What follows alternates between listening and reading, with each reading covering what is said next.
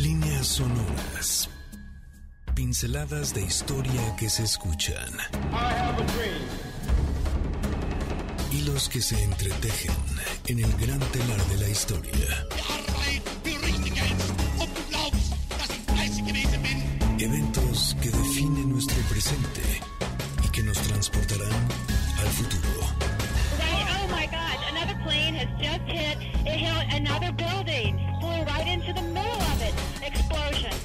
Esto es Líneas Sonoras, pinceladas de historia que se escuchan con Carlos Carranza. Bienvenidos. Muy buenas tardes, bienvenidas y bienvenidos a un programa más de Líneas Sonoras. ¿A poco no se movieron ahí en donde estaban en cuanto empezaron a escuchar estos acordes de una canción de las más clásicas de los años 80? Porque todos, en alguna, de alguna manera, por supuesto que pudimos disfrutar y bailar al ritmo de estos guitarrazos de Eddie Van Halen. Por supuesto, con una, una ritmo y por, un ritmo y una gran, gran, gran fuerza que tenía este grupo en aquella década. Y por supuesto, como dice la canción, estamos ya llegando aquí, bailando, moviendo, brincando de gusto de estar acompañándonos una vez más aquí en Líneas Sonoras. Estamos en vivo en el MBC 102.5. Nuestro teléfono en cabina es el 55 51 66 1025 mi Twitter, arroba Carlos Carranza P, y el Instagram, arroba Carlos Carranza. Además, tenemos nuestra transmisión en el Instagram Live. Saludos por allá. También, por supuesto, a quienes nos están viendo a través de la webcam en www.mbsnoticias.com. Muchísimas gracias, saludos. Ya vieron aquí los desfiguros que estamos haciendo, porque como dice la canción, es momento de dar de brincos y saltos en esta calurosa tarde del sábado más eh, caluroso de los últimos, las últimas semanas y los últimos meses. Así es que todos ten calma, brinquemos de gusto, porque esto es Líneas Sonoras. Bailando y echando, por supuesto, de brincos.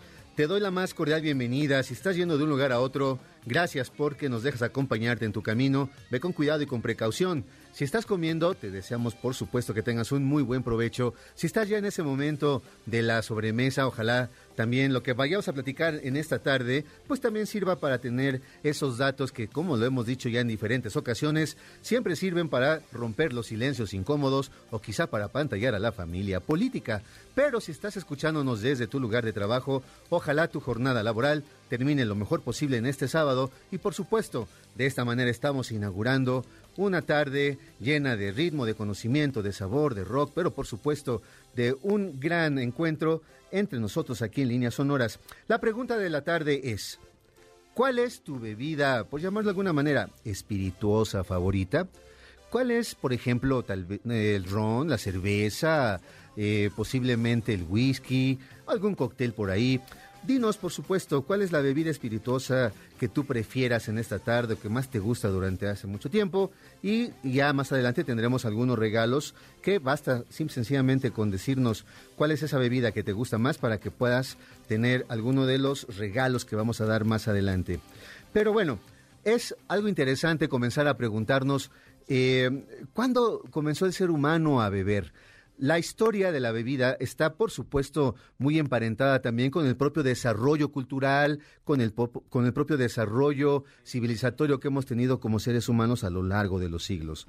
Se cree que pudo ser hace unos 10.000 años antes de nuestra era, cuando se comenzaron a tener ciertos indicios de que ya había algunas personas que se dedicaban precisamente a la producción de algunas bebidas alcohólicas y por supuesto para disfrutar de su sabor y disfrutar de todo lo que implicaba, todos los efectos físicos que podía producir en ellos estas bebidas. Así que desde estas épocas tan pero tan remotas que en términos del estudio de la historia se le ha llamado el neolítico, se hallaron un tipo de jarras que, insisto, se cree habían sido usadas específicamente para beber lo que podríamos llamar el día de hoy unas cervezas. Y por supuesto, es imposible no hacer referencia a esas culturas primarias, es decir, a las primeras civilizaciones en las cuales ya se bebían por ejemplo la cerveza y por supuesto también el vino. Se localizaron estas civilizaciones principalmente en lo que conocemos el día de hoy como el Oriente Medio. Ahí en esa parte se le llama de una manera como muy en lo general la cuna de la civilización porque ahí se desarrollaron ciertas civilizaciones a partir de, por supuesto, la construcción de enormes ciudades para entender que se estaba dando el paso definitivo en el desarrollo de lo que hoy llamamos la cultura y la civilización humana. Y en este desarrollo, por supuesto, se se establecía lo que podía ser, claro, una manera muy interesante de eh, generar ciertas eh, técnicas, desarrollar ciertos elementos que les, que les permitiera, por ejemplo, comer cada vez mejor, ¿no? Darle sabor a sus alimentos, la cocción, por supuesto, de alguna manera, por ejemplo, calentar los alimentos y de una manera, claro, que está al, eh, eh, en paralelo, pues el desarrollo de las bebidas. No solamente se podía beber agua, agua corriente, agua potable, sino también ellos comenzaron a generar ciertas técnicas para darle sabor o inclusive ciertos grados de espiritualidad, es decir, el alcohol que el día de hoy podemos todavía seguir bebiendo en nuestras comidas. Así es que, por supuesto, tanto el desarrollo alimenticio como el desarrollo de las técnicas que permitieron el establecimiento de bebidas como la cerveza y el vino son parte también de este desarrollo de nuestra propia cultura como seres humanos. Por ejemplo, en el mundo mesopotámico se le conocía a una llamada eh, eh, cerveza como cas, es decir, una bebida que parecía algo muy eh, cercano a lo que podría ser, por ejemplo, una cerveza oscura el día de hoy. Entonces, todo el desarrollo de lo que tenía que ver con, por ejemplo, el trigo, la cebada y la fermentación natural que se puede ir desarrollando a partir de dejarlos en cierto momento, en ciertos lugares, a ciertas temperaturas, fueron descubriendo entonces estas bebidas que el día de hoy, por supuesto que seguimos disfrutando. Entonces, esa primera bebida se conoce como cas su producción era muy, pero muy popular y sobre todo se empleaba en rituales de carácter religioso, también político y en algunos casos se le llegaba a considerar como una cierta moneda de cambio. Es decir, se podían pagar ciertos trabajos con cerveza, con bebida. Conozco más de uno que el día de hoy sería feliz con una transacción así, pero por lo pronto sabemos que la cerveza tiene entonces una edad tan pero tan antigua como nuestra propia civilización. Una rica y sabrosa canción llamada Lazy Line Painter Jane de Belan Sebastian es la que estamos disfrutando también en este momento. La cerveza también se consumía en Egipto y, aunque no lo puedan creer, se consumía en grandes, grandes cantidades. De hecho, se tenía la idea de que era más segura, eh, eh, era más seguro beber cerveza que el agua corriente, porque esta agua se podía tomar de diferentes ríos, por supuesto del río Nilo o de pozos. Eh, pero la cerveza, por todo el proceso químico que conlleva su producción y en especial por el, por el contenido de alcohol que podía tener en sus eh, ingredientes, se percibía que podía llegar a ser más sana y no era ningún problema que las cervezas se tomaran desde edades muy tempranas cuando eran apenas unos niños o unas niñas. Es decir, se creía entonces que la cerveza era más sana que el agua corriente. Y como lo dijimos hace unos minutos, también se consideraba como una moneda de pago para ciertos trabajadores, por ejemplo, para aquellos que se dedicaban a la construcción, aquellas personas también que tenían algunos aspectos de trabajo vinculados con el mundo religioso y también con el político. Entonces, en Egipto también se había desarrollado una técnica muy específica para valorar en términos mercantiles a la propia cerveza.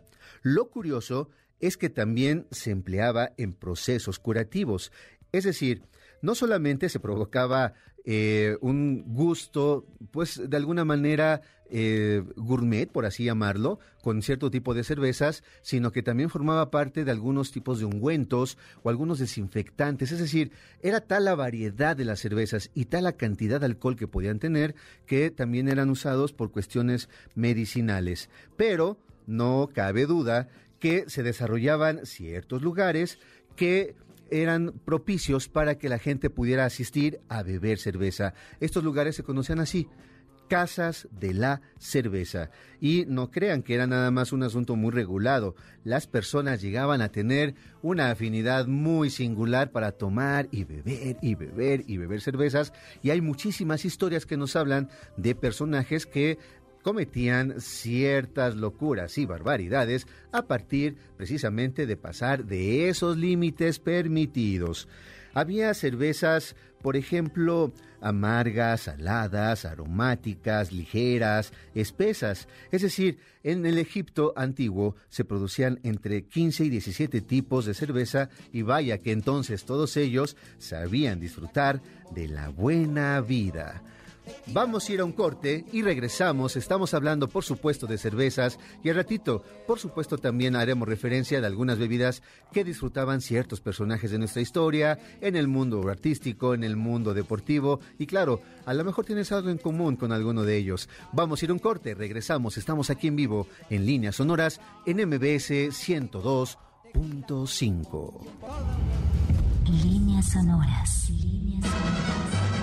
James Bond, el espía más sofisticado e irresistible, no perdía la oportunidad de disfrutar de un vodka martini para inaugurar sus noches de seducción. En unos momentos volvemos con nuestras pinceladas de historia que se escuchan.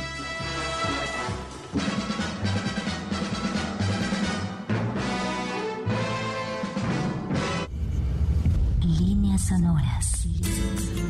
Picasso disfrutaba de la comida y de las bebidas con singular elegancia, pero tenía un especial gusto por el vodka polaco, en particular el Wiborogua. Nada perdido el gran cubista. Regresamos a nuestras líneas sonoras para continuar con nuestro viaje a través del tiempo.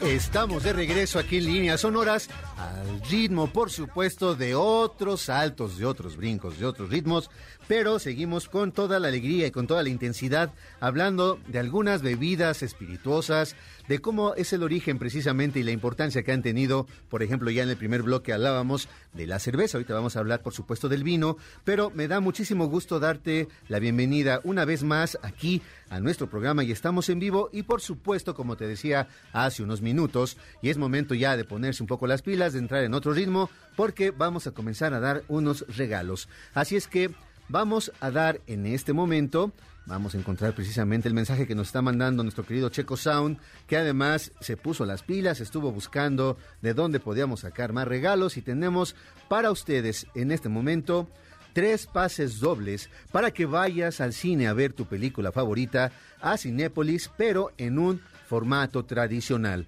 La única condición es que me pongas un tweet, ¿no? En el cual, obviamente mi tweet es arroba Carlos Carranza P, pidas yo quiero uno de los pases para ir a ver el cine, pongas hashtag líneas sonoras y que precisamente seas una de las tres personas que pongan ese tweet y con muchísimo gusto te vas a ir a disfrutar de una de tus películas favoritas en Cinépolis en formato tradicional. Pero también tenemos otro regalo. También va a ser vía tweet nos pones precisamente en arroba Carlos Carranza P. Yo quiero ir a eh, ver el espectáculo de Shen Yun en el Auditorio Nacional el próximo 13 de mayo y mi bebida favorita también es esta. Hashtag líneas sonoras, arroba Carlos Carranza P es mi Twitter, así es que ahí están, si te quieres ya disfrutar tanto el espectáculo de Shen Yun en el Auditorio Nacional o ir simple y sencillamente al cine en su versión y su formato tradicional, Solamente pon el tweet, dinos cuál es tu bebida favorita, arroba líneas sonoras y por supuesto serás quien se gane uno de estos regalos. A ver así, escuchen, escuchen, bailen. Todos brincando, todos brincando. No, no, pero no se trata de hacer ningún esfiguro y mucho menos hacer aeróbic. Solamente es moverse al ritmo, así, suave, como dice precisamente este grupo de House of Pain, Jump Around. Otra de las bebidas más importantes, por supuesto, desde el punto de vista cultural e histórico, también es el vino. Además, el vino adquirió una dimensión muy simbólica, religiosa, porque se convirtió no solamente en una de las bebidas consentidas para cierto tipo de personajes y estratos sociales en las culturas antiguas, sino que también, como lo podemos tener muy presente, formó parte de alguna simbología y algunos rituales religiosos que evidentemente han llegado también hasta nuestros días. Aunque sus primeros orígenes datan aproximadamente del año 6000 antes de nuestra era, se cree también que en esa región que hablábamos hace unos minutos, que es el Medio Oriente, ya para el año 3000 eh, más o menos eh, por, en la cultura egipcia, ya con nuestros resabios de la cultura mesopotámica, todas aquellas culturas que conformaron posteriormente las culturas levíticas, que están eh, hablando de estas historias que evidentemente hoy llamamos como parte del Antiguo Testamento, todas ellas eran culturas que por supuesto habían desarrollado y afinado, perfeccionado la producción del vino. En el caso de Egipto, tuvo una, tuvieron una idea muy afortunada conservar en ánforas el mosto, es decir, el mosto es esta suerte como de concentrado del vino, ¿no? La base de esta bebida que se iba desarrollando de diferente manera. Con lo cual, al estarlo eh, conservando en estas ánforas, se añejaban y como sabemos, ese, ese añejamiento daba un mucho mejor sabor.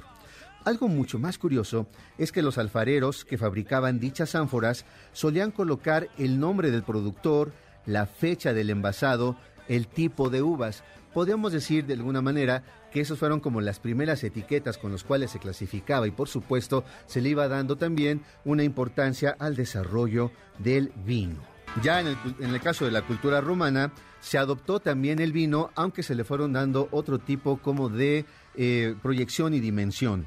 Baco era uno de los dioses más importantes y al cual eh, se le adjudicaba esta dimensión ritual del vino. Él además era uno de los principales eh, dioses que promovían el asunto de la fiesta.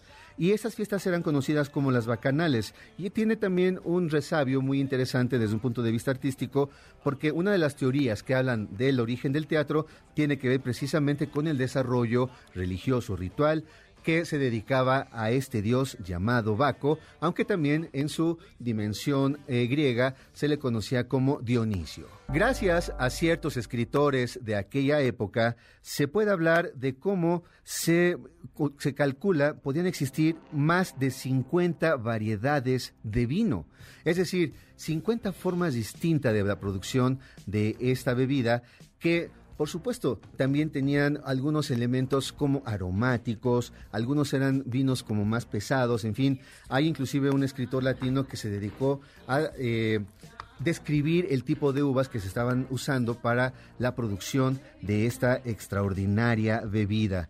Además, lo más curioso es que el vino eh, que conocemos hoy como el blanco era mucho más apreciado para aquella cultura y se llegaba a servir, por supuesto, en copas de cristal. Una situación interesante es que, claro, cuando ya se fue desarrollando este vino que formaba parte también de la cotidianidad de la gente, porque era lo que se bebía en las mesas, por supuesto, a la hora de la comida, pero también de diferente manera, es eh, algo que pasó, como lo decían hace unos minutos, en una, eh, en una dimensión ritual. ¿no? Para nosotros, por supuesto, el mundo que tiene que ver con la eh, dimensión europea de esta bebida se le habla, por supuesto, con una... Eh, se, le emparenta, por supuesto, con lo que tiene que ver con el mundo católico cristiano, porque sabemos todos que también tiene que ver con estas historias que aparecen en, los antiguos, en el Antiguo Testamento, en el Nuevo Testamento, como parte de toda una fe que el día de hoy pues sigue siendo parte de nuestro desarrollo histórico y cultural. Y volviendo a cuestiones curiosas, pues bueno, todos sabemos que se cree que la cerveza es la bebida favorita de los mexicanos. Pero también hay algunos santos, ya hablando por supuesto de la dimensión judeocristiana de las bebidas. San Arnulfo de Metz, él se cree que es uno de los eh, patronos de la bebida de la cerveza. Él vivió en alguna época en la cual también se estaba desarrollando una epidemia y se percataron, se dieron cuenta que precisamente beber el agua de los ríos o de los pozos era un factor elemental para que la epidemia siguiera creciendo y por supuesto había una cantidad impresionante de muertes. Y él lo que hizo fue darse cuenta también que si se bebía cerveza era menos riesgoso.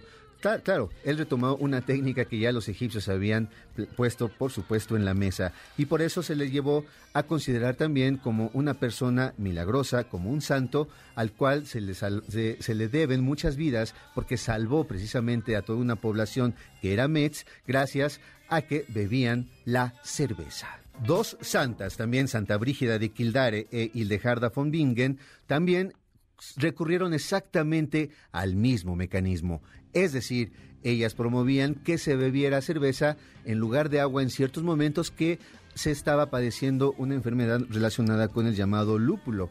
Por eso, ellas también fueron consideradas como unas mujeres santas que gracias a la promoción de, la, de, beber cerveza, pues también pudieron salvar algunas vidas. ¿Y qué tal? Hay un nombre que por supuesto para ustedes es mucho más familiar, porque es San Patricio, este santo irlandés, que además se le dedica no solamente toda una festividad en este, en este país, sino también todos sabemos que hay grandes fiestas en las tabernas que tienen por supuesto una cercanía con esta cultura.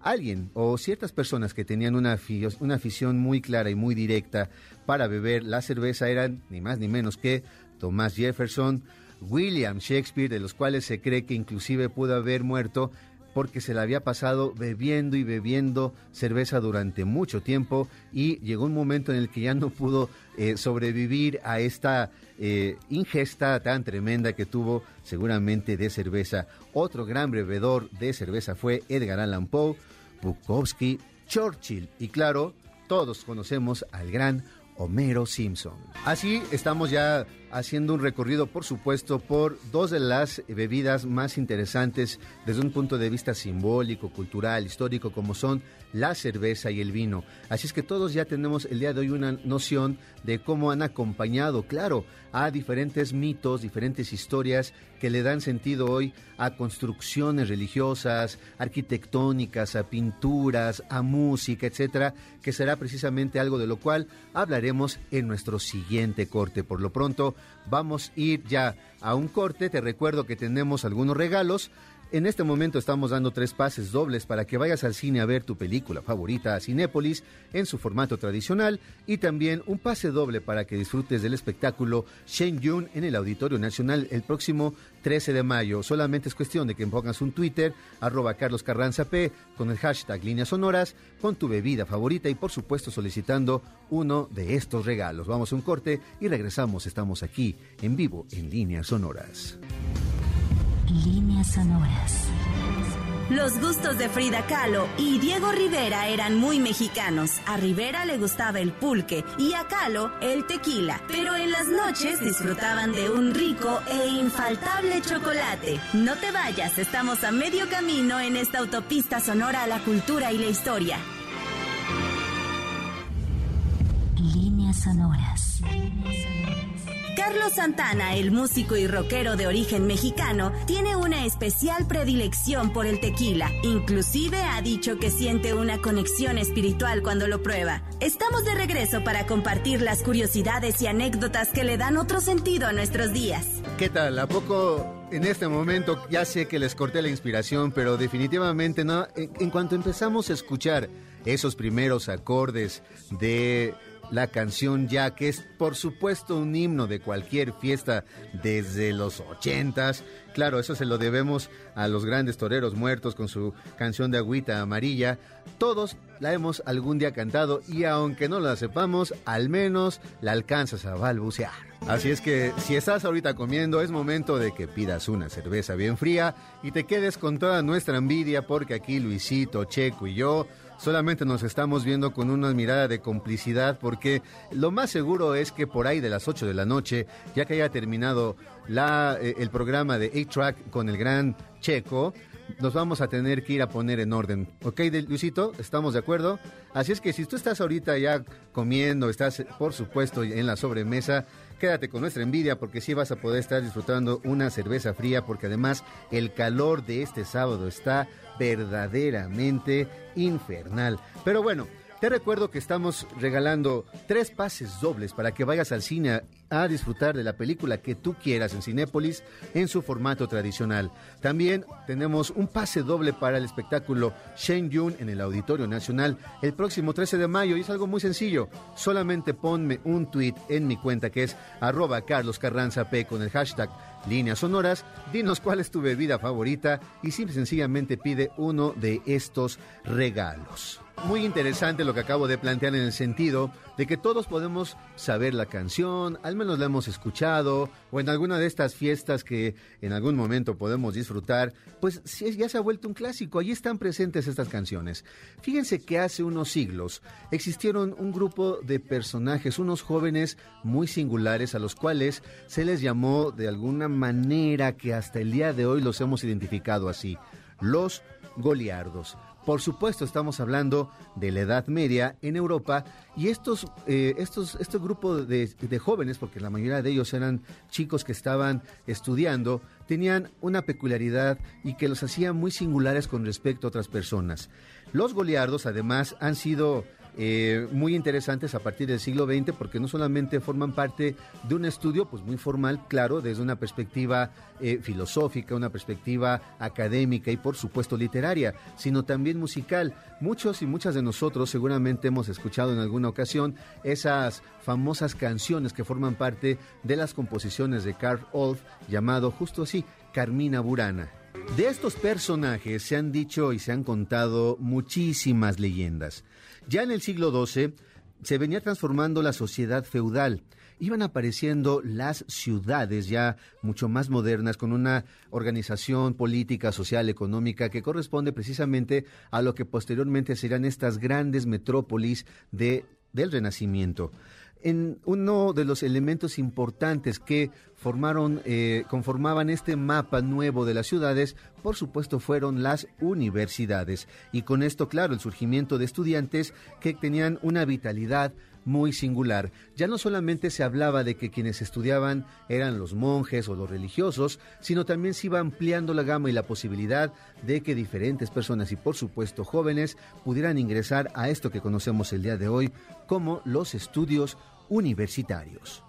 Ya en su momento y gracias a diferentes documentos que se conservaron desde esa época, se les llamó los clerici vagantes, es decir, los clérigos que vagaban, los que iban de un lado a otro, porque ellos eran precisamente estudiantes con órdenes menores, es decir, que tenían una cierta preparación, una cierta dimensión religiosa, que no llegaban a ser precisamente sacerdotes o gente que estuvieran integrados a las diferentes órdenes religiosas que tenían ciertas reglas que eran, por supuesto, muy cerradas y especiales. Entonces estos jóvenes con órdenes menores que además sí podían acceder a lo que conocemos el día de hoy como la tonsura, iban de un lugar a otro, podían ir de una ciudad a otra buscando por supuesto ser alumnos de los principales maestros de la época. Por eso se les conocía como los clerichivagantes, porque iban de un pueblo a otro, de un reino a otro, tratando de encontrar esos lugares en los cuales estudiaban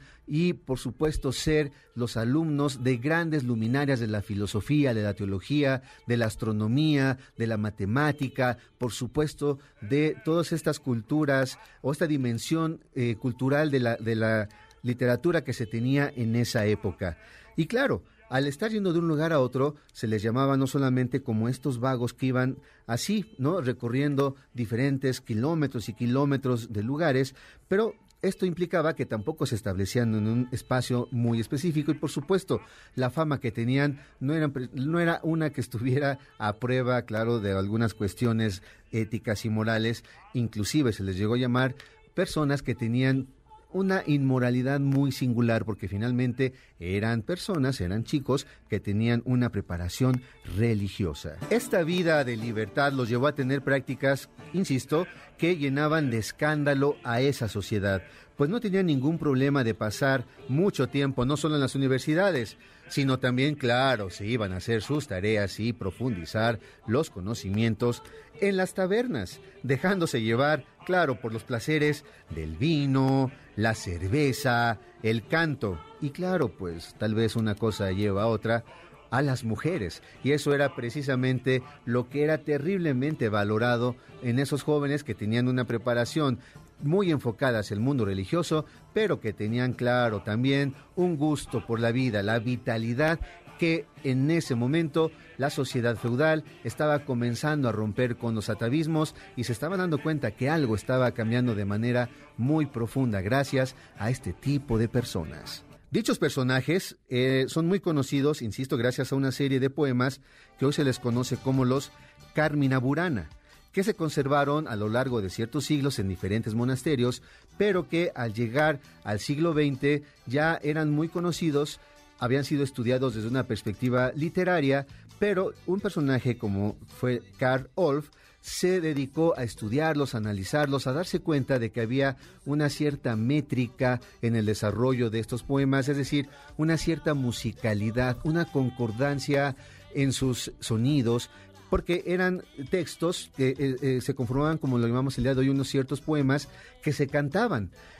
Por desgracia, no se tiene ningún registro musical, es decir, no había una forma de registrar las notas con las cuales se acompañaban todos estos textos. Sin embargo, Karl Olf decidió echar a andar su imaginación y todo el conocimiento musical que tenía, por supuesto, en ese momento.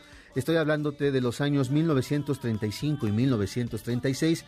Realizó una selección muy específica de estos poemas y son justo los que conocemos el día de hoy como los Carmina Burana todos hemos escuchado alguna de estas canciones porque forman parte de películas, comerciales y cuando se anuncian en algunos lugares, por ejemplo en la sala de Zahualcoyot, que se van a presentar las Carmina Burana, mucha gente solamente va a escucharlos porque son todo un espectáculo. Es una música coral que además tiene una fuerza increíble. Te voy a leer unos eh, textos que tienen que ver precisamente con los Carmina Burana del siglo XII. Dicen, por ejemplo, ellos en su momento, cuando estamos en la taberna, nos despreocupamos del mundo, nos entregamos al juego y por él siempre sudamos. La cuestión es esta, que se pregunte qué se hace en la taberna donde el dinero es camarero, escúchese lo que digo. Unos juegan, otros beben, otros de forma indiscreta viven, pero los que se dedican a jugar, unos allí pierden su ropa, otros consiguen vestirse, otros se visten con saco. Nadie allí teme a la muerte y por vaco tientan a la suerte. Monedas para la primera copa de vino, a ella se bebe libertino, beben la segunda por los cautivos, después de estas la tercera por los vivos, la cuarta por todos los cristianos, la quinta por los fieles difuntos, la sexta por las monjas casquivanas, la séptima por los soldados silvanos, la octava por los frailes perversos, la novena por los monjes dispersos, la décima por los navegantes, la undécima por los discordantes, la duodécima por los penitentes, la decimotercera por los caminantes, tanto por el Papa como por el Beben ya todos sin ley. Beben la dueña y el dueño, bebe el soldado, bebe el religioso, bebe el hombre, bebe la mujer, bebe el siervo con la criada, bebe el rápido y el lento, bebe el blanco, bebe el negro, bebe el constante, bebe el vago, bebe el campesino, bebe el vago. Es decir, todos bebían en su momento. No hay ninguna manera nosotros el día de hoy para entender cómo estos goliardos, simple, sencillamente, vivían, se divertían. ¿Y qué creen? Esta es una manera muy diferente de entender la Edad Media. Esa oscuridad que se nos ha dicho hasta el día de hoy puede cambiar en este momento. ¿Por qué? Porque eran personas que tenían una vitalidad, que fueron transformando sus expresiones religiosas y lo que te acabo de leer es un texto del siglo XII. Así que de esta manera, para que no haya vasos vacíos, vamos a ir a un corte y regresamos. Estamos aquí en vivo en Líneas Sonoras en MBS 102.5 y volvemos, claro, con vasos muy llenos. Líneas Sonoras. Napoleón tenía dos bebidas predilectas. Claro, como buen francés disfrutaba del vino Chambertin y además gustaba del cognac. ¡Voilà! Estamos de regreso en nuestras pinceladas de historia que se escuchan. Líneas sonoras.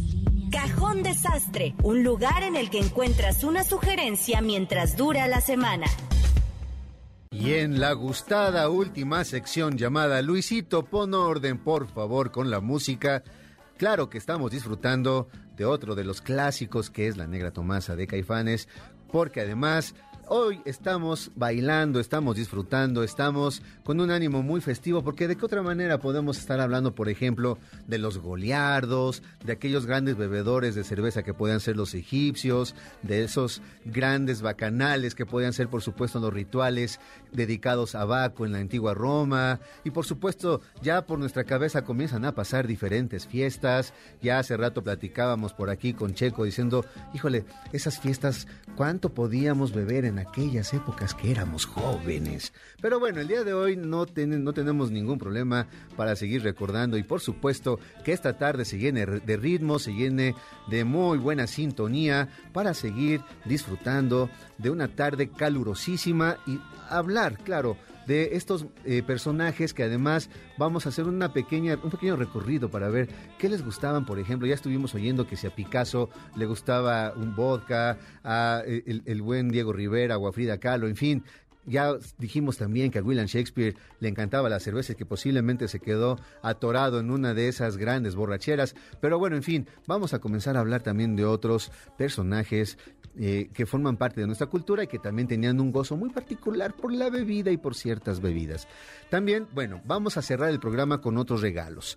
Así es que te vamos a dar un pase doble para Cumbia Kings para que lo disfrutes en la Arena Ciudad de México y también un pase doble para que también para que disfrutes de la obra Vaselina en el Teatro del Parque Interlomas. Así es que ahí están, tenemos ya varios regalos. La condición es muy simple y muy sencilla, que pongas me pongas un tweet en mi cuenta de arroba Carlos Carranza P al final con el hashtag líneas sonoras, que me digas cuál es tu bebida favorita y por supuesto que hagas la solicitud de los regalos que estamos ofreciendo en este momento. Te lo repito, un pase para Shen Yun en el Auditorio Nacional el próximo 13 de mayo, un pase doble para Cumbia Kings en la Arena Ciudad de México, un pase doble para Vaselina en el Teatro Parque Interlomas, ya salieron un par de... Eh, pases dobles para que vayas al cine, pero también, pues bueno, Sí, todavía nos queda por ahí un pase doble para que vayas al cine a disfrutar de tu película favorita en Cinépolis en su formato tradicional. Así es que bueno, ya hace rato decíamos quiénes son los que tenían una cierta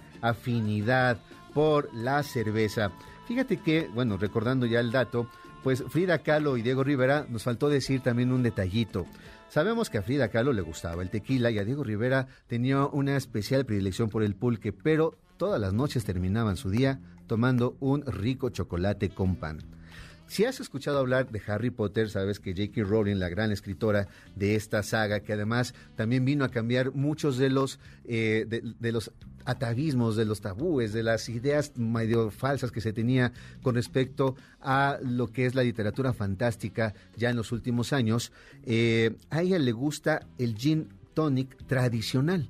Así es que bueno, si a ti te gusta esa bebida, ya sabes que cuando leas o veas las películas de eh, Harry Potter, pues ya tienes algo en común con esta gran escritora.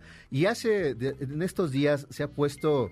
Eh, muy eh, está como su nombre sonando en diferentes redes sociales porque Johnny Depp es uno de los nombres y los personajes que más se escuchan durante estos días por todo el escándalo que rodea su divorcio y toda esta cuestión de su eh, pareja, que si hay una cuestión ahí de violencia, hay una demanda y no sé qué tantas cosas, pero el caso es que Johnny Depp tiene una especial fascinación por el whisky sur. Es decir, ya sabemos que hay muchos tipos de whisky, pues él le encanta, le fascina el whisky. Y hablando precisamente de esta bebida, del whisky, vamos a mencionar algunos más que tenían esta especial predilección por dicha bebida. Winston Churchill, quien afirmaba que en su sangre siempre llevaba whisky, pues lo consumía al desayunar y también al cenar. Así es que bueno, ya sabemos que el buen Winston Churchill llevaba no solamente sangre, sino whisky en todo su cuerpo y en las venas ese galán de las películas de los 40, 50 del, siglo pasado, Humphrey Bogart, que es el protagonista, por supuesto, de Casa Blanca, del Halcón Maltés, también enloquecía con el whisky escocés. Él le encantaba, le fascinaba y si en alguna de las escenas que él estaba rodando tenía la oportunidad o si se, decía que se estaba tomando alguna copita, pues aprovechaba para darse ahí por ahí un lleguecito de whisky y pues que se pasara la rica la grabación, ¿no? Así es que ya tenemos ahí el dato del gran Humphrey Bogart. Pero ¿qué tal? Frank Sinatra, el croner, el gran, eh, la gran voz también del siglo pasado, disfrutaba muchísimo también de esta bebida y además lo empleaba, ajá, claro, para afinar su voz todos decimos lo mismo. pásenme un whisky, un tequila o algo así, porque estoy a punto de salir a cantar, de, llevar a cabo un concierto, pero por supuesto todos sabemos que de ahí pues ya se seguían de repente y un poquito durante todo el concierto. Y si ustedes no han tenido la oportunidad de escuchar esas, eh, esos grandes shows que tenía Frank Sinatra con Dean Martin, con Sammy Davis Jr., pues andan por ahí muchísimos en la red, se pueden escuchar también en diferentes plataformas y se dan cuenta cómo estos cuates comenzaban con cierto tono en sus chistes y en sus voces y terminaban de una manera muy distinta porque por supuesto no bebían precisamente agua de Jamaica durante sus shows. Frank Sinatra tenía una botella de Jack Daniels siempre cerca de sí. Y una de las cosas que dejó escritas es que cuando él muriera tenía que ser enterrado con una botella de Jack Daniels y se cumplió a la perfección su último deseo. Sean Connery, también el gran galán del siglo pasado, también tenía una afición muy especial por el whisky y eso también lo aprovechó precisamente cuando rodaba las películas de la gente James Bond 007. Como ustedes saben, también uno de los elementos más interesantes de este personaje es que se la pasaba pues en, los diferentes lugares bebiendo. Claro, hoy podríamos eh, imaginar que tal vez pues eran bebidas que solamente daban como eh, cierta idea de que estaban bebiendo algo. Sin embargo, Sean Connery también aprovechaba para darle un llegue al whisky que estaba ahí presumiéndose, mostrándose.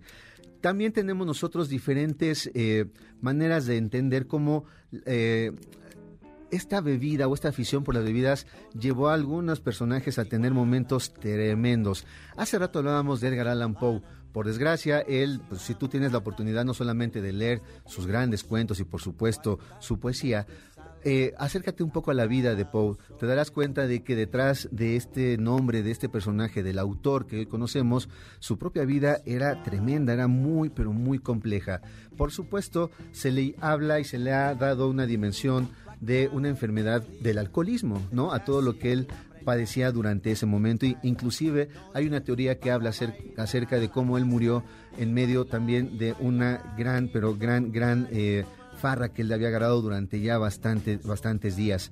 Eh, él padeció también de algo que se conoce como el delirium tremens. Un autor llamado Joseph Roth no solamente padecía también de esta situación porque llevó al límite su gusto por la bebida y nos dejó un texto que es entrañable llamado La leyenda del santo bebedor. Si también tienes la oportunidad por ahí de acercarte a esa novela, te vas a dar cuenta de cómo a pesar de que él estaba viviendo también un momento terrible, porque es eh, un autor de los llamados entre guerras, que vivía, por supuesto, en, eh, en Austria y era una persona que estaba muy deprimida por la situación que le había tocado vivir en ese momento eh, en su país, en su propia familia y por supuesto a él no le iba del todo bien, sin embargo nos dejó obras extraordinarias, pero la leyenda del santo bebedor, ya la notaste, trata de buscarla, se encuentra fácilmente también en la red, te das cuenta de la sensibilidad de alguien tan especial como Joseph Roth, a pesar de todo lo terrible que podía significar su alcoholismo.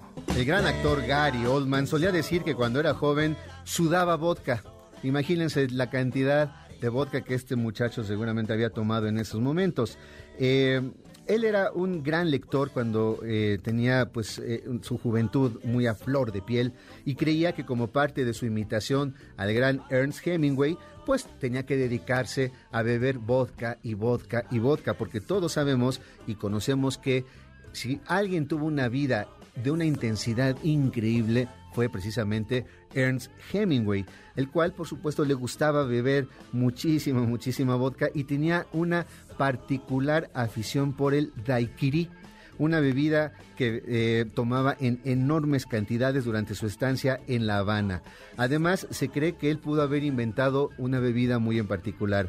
Tomaba muchísimos mojitos y también le gustaba el martini seco, la bebida que se cree que él pudo haber inventado, que era una, una combinación entre la absenta y la champaña, era la muerte en la tarde. Así es que bueno, de esta manera vamos a ir cerrando ya nuestro programa de Líneas Sonoras. Ha sido un verdadero gusto y placer poderte acompañar durante esta tarde calorosísima aquí en la Ciudad de México y no sé si en otros lugares de la República también estemos padeciendo de lo mismo, pero qué placer y qué gusto poderte acompañar en este sábado. Gracias por tu generosidad, gracias a todas aquellas personas que llamaron y solicitaron también algunos de los regalos diciéndonos cuáles son sus bebidas favoritas. Nos escuchamos la próxima semana en un programa más de Líneas Sonoras y te dejo claro a bordo del cocodrilo conducido por el querido y el gran Sergio Almazán. Hasta luego. Por hoy, nuestro viaje ha terminado.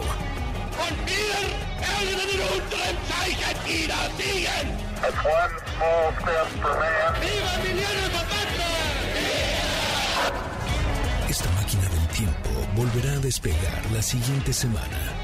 Los esperamos aquí en líneas sonoras, pinceladas de historia que se escuchan. Martin Luther King 20 minutes ago died.